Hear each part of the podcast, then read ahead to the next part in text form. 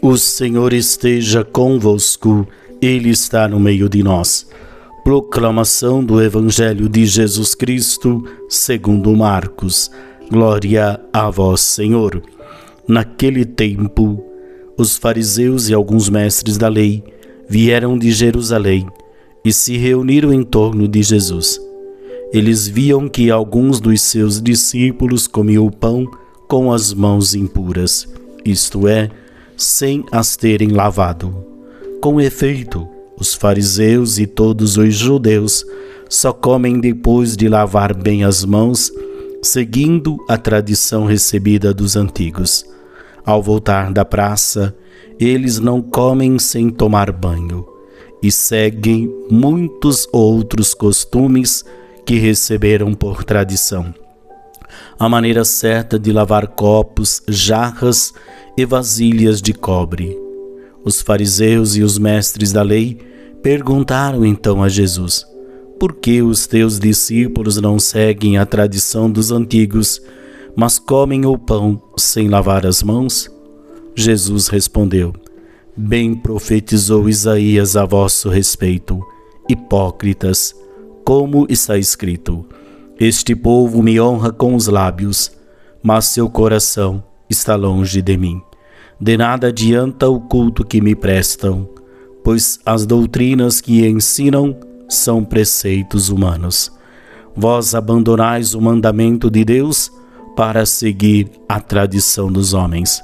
E dizia-lhes: Vós sabeis muito bem como anular o mandamento de Deus, a fim de guardar as vossas tradições.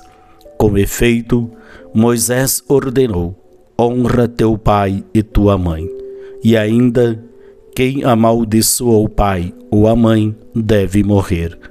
Mas vós ensinais que é lícito alguém dizer a seu pai e a sua mãe: O sustento que vós podereis receber de mim é corban, isto é, consagrado a Deus. E essa pessoa fica dispensada de ajudar seu pai ou a sua mãe. Assim, vós esvaziais a palavra de Deus com tradições que vós transmitis, e, vo, e vós fazeis muitas outras coisas como estas. Palavra da salvação. Glória a vós, Senhor.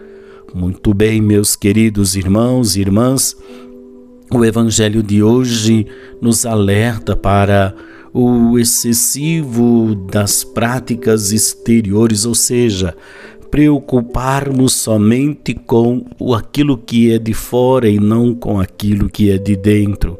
Ou seja, o que deixa o homem puro é aquilo que realmente está dentro de nós.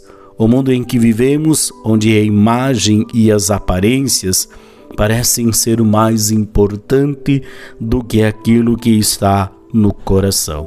Então, portanto, não adianta ter uma celebração bonita quando na prática nós não colocamos no dia a dia.